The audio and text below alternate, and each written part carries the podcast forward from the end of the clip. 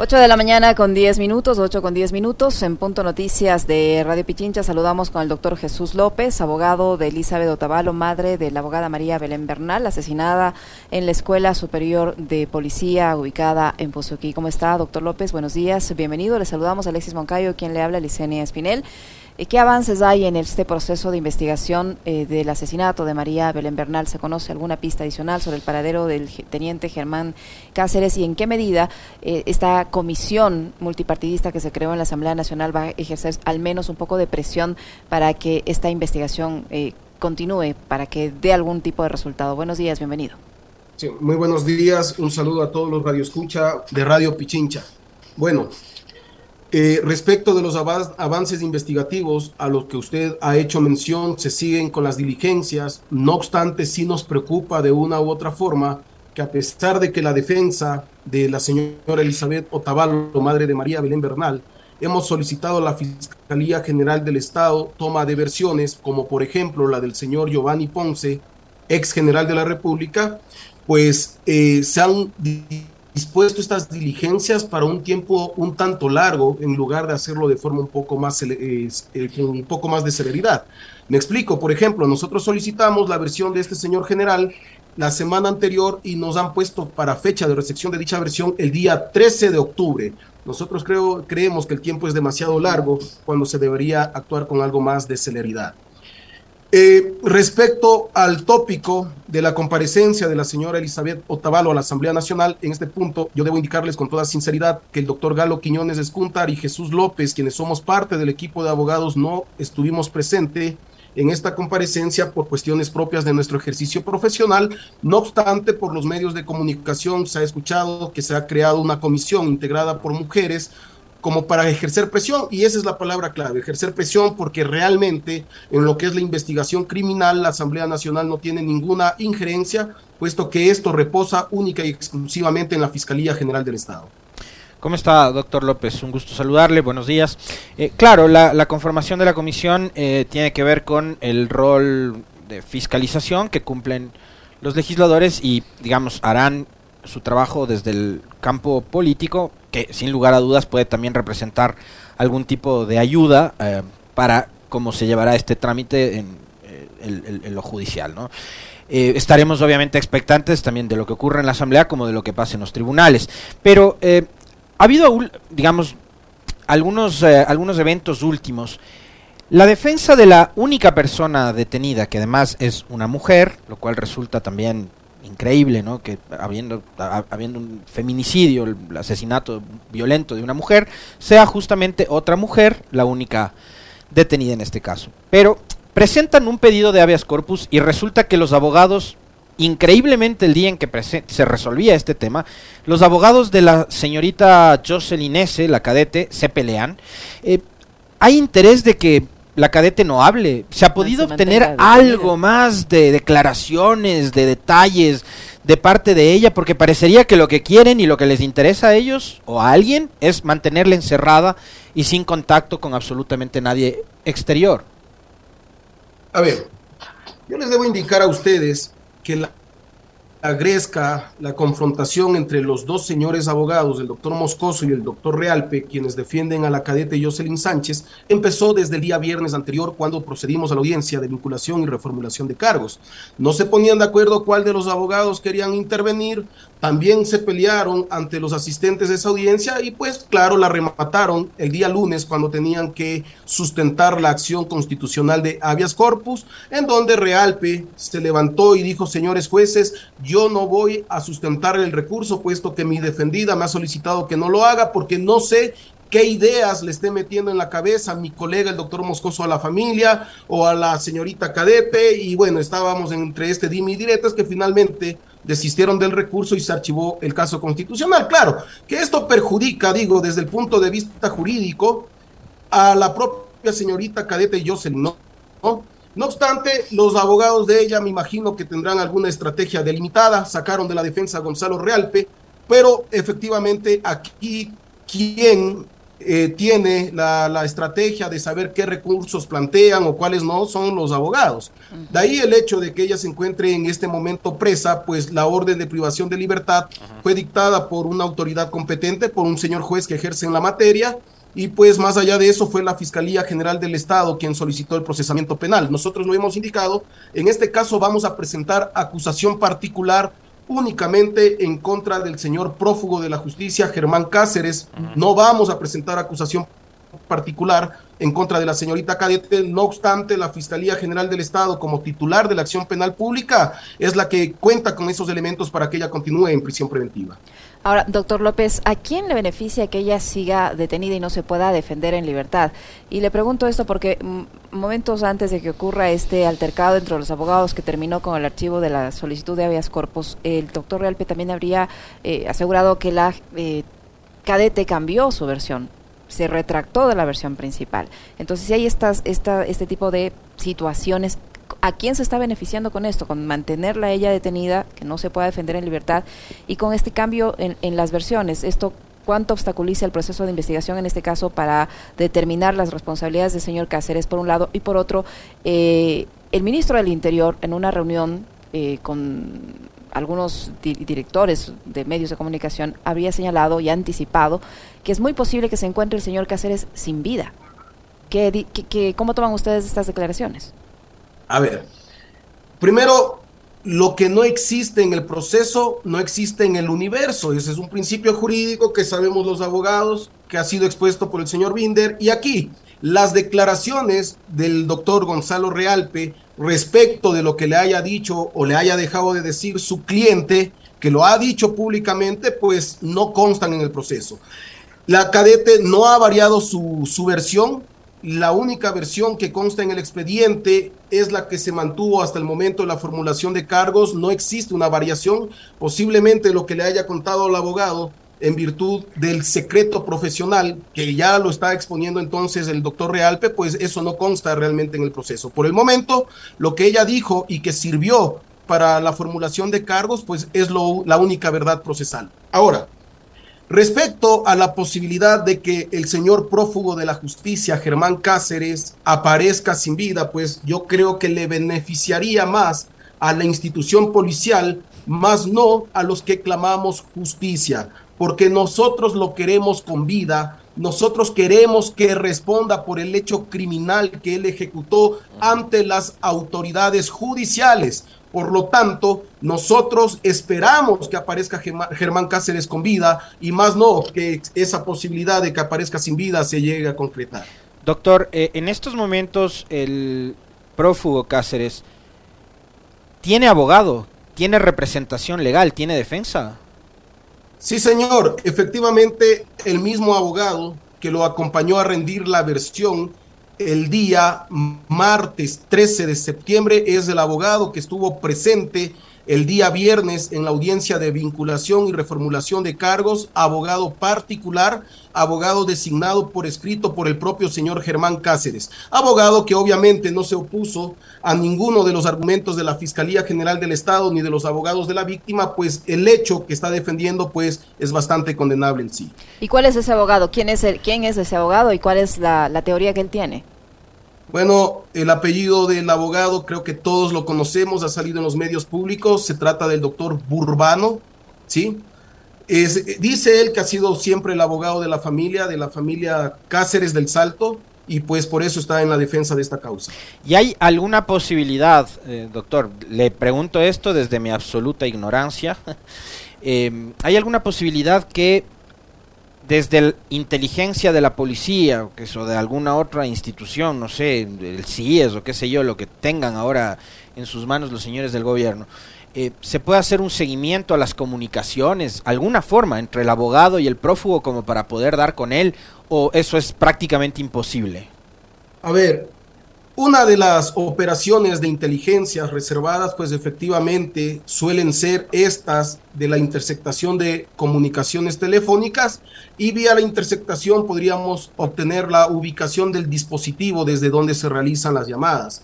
No obstante, yo creo que es imposible que se llegue a interceptar el teléfono de un abogado porque se estaría invadiendo el ámbito del secreto profesional y pues usted sabe que eso debe ser insoslayable. El abogado, de hecho, que divulga lo que le diga a su defendido comete un delito que se llama prevaricato.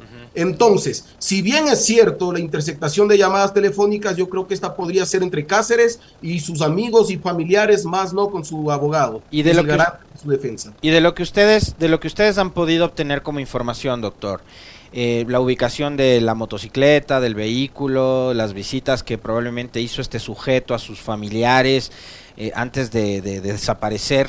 Eh, ¿Les hacen pensar o ustedes han diseñado alguna teoría de qué es lo que podría haber sucedido con Cáceres? por ejemplo, mucho se habla de que él ya estaría fuera del país, pero ¿cuál es la teoría que ustedes manejan con respecto del paradero de este sujeto? Ok. A ver, Habilidosamente, el señor Germán Cáceres, el día 13 de septiembre, cuando rindió su versión en fiscalía, cuando todavía era la persona denunciante de la desaparición de su esposa María Belén y no era aún considerado sospechoso, él entregó libre y voluntariamente su teléfono a la fiscalía. Por lo tanto, se desació ¿sí? del medio de comunicación que podría de una u otra forma rastrearlo para llegar a su ubicación. Ya, respecto a los demás actos que él realizó, eh, a nosotros nos da a presumir que efectivamente él se encontraría escondido, este, posiblemente fuera del país. No obstante, por eso existe la coordinación entre la Policía Nacional del Ecuador e Interpol en la búsqueda y localización de este individuo, quien ahora está entre los más buscados del país. Doctor López, el ministro del Interior en ese entonces, todavía ministro del Interior, Patricio Carrillo, había señalado que se va a pedir que se vincule a esta investigación a 12 personas más, 12 elementos de la Policía Nacional de diferentes rangos. ¿Esto ya ha ocurrido? ¿Se ha pedido la vinculación o no todavía? No, eh, no existe una petición formal por parte del Ministerio del Interior respecto de las 12 personas que mencionó el ex ministro del Interior, Patricio Carrillo, quien a propósito los saludamos y nos llamó miserables a las personas que estábamos buscando la justicia para María Belén Bernal. Esos miserables seguimos aquí luchando, buscando la justicia, pero no, no hay una petición formal respecto del procesamiento y la prisión preventiva de estas 12 personas. Es más, nosotros los abogados que ejercemos la defensa, la representación jurídica de la señora Elizabeth Otavalo, estamos elaborando el documento para solicitar la vinculación de dos personas más, pero no de doce, como lo dijo en su momento el ex ministro del Interior, Patricio Carrillo. Estas dos personas adicionales de que ustedes van a solicitar la vinculación también son, entendería yo, elementos de la Policía Nacional. ¿Qué, rango tiene? ¿Quiénes son? ¿Y qué nivel de participación tienen en, en, el caso? Son elementos que tienen el rango de subteniente, de teniente, obviamente, y ellos omitieron el brindar auxilio. Ellos tenían conocimiento de que se producía una agresión en contra de la humanidad de María Belén Bernal. Ellos tienen como policía la obligación jurídica, legal, constitucional de salvaguardar la vida y la integridad física de las personas y ellos deliberadamente omitieron esta obligación. Eso se llama comisión por omisión. Entonces, por eso vamos a solicitar el procesamiento penal de estas dos personas. Doctor, hemos escuchado a doña Elizabeth, que tengo entendido va a estar más adelante también acá con, con Sophie y con Denise en, el programa de las Warmis, eh, su postura con respecto de los anuncios que ha hecho el gobierno, uno de esos demoler un edificio. Yo le quisiera preguntar a usted también como, como abogado de la defensa de la familia de María Belén, de Elizabeth, de Isaac, eh, probablemente también como amigo de María Belén, no sé si también tenía ese nivel de cercanía con ella. Eh, ¿cómo, ¿Cómo recibieron este anuncio del presidente Lazo? Eh, que, digamos, desde nuestro punto de vista particular, personal, es un anuncio bastante politiquero y demagógico, pero ustedes cómo, cómo han reflexionado con respecto de esto que ha dicho el presidente? Perfecto. Bueno, efectivamente, María Belén Bernal este, no solo era nuestra compañera de trabajo, era nuestra amiga, era nuestra socia, pertenecemos al mismo grupo jurídico desde hace aproximadamente tres años. Bueno, respecto de lo indicado por el señor presidente de la República, yo le voy a responder a título personal.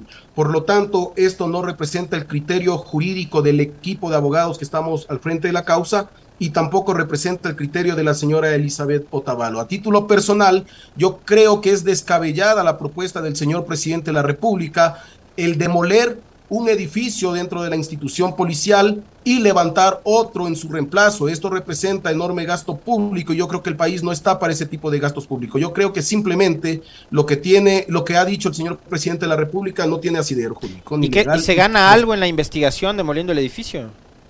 De hecho, el edificio no se puede demoler mientras no, no, concluya la investigación, porque si mañana necesitamos realizar una reconstrucción de los hechos, necesitamos que esto ocurra justamente en el lugar con las dimensiones, las características en donde se produjo el hecho criminal y pues si no tenemos la estructura, no se va a poder lograr esa reconstrucción de los hechos y se podría alegar quizás que se genera, se genera indefensión alguna de las partes y esto llevaría a la nulidad procesal ¿no? de esta investigación. Doctor López, en estos días se han conocido algunos detalles eh, de, de, este proceso de investigación, entre ellos que se habría encontrado el celular de María Belén Bernal sin el chip y que su cuerpo habría estado eh, guardado en la cajuela del auto por parte de este señor Cáceres es así y, y, ese celular, ¿qué información pudieron obtener algo, algún tipo de información pese a que no tiene este chip? ¿Quién tiene ese chip del celular?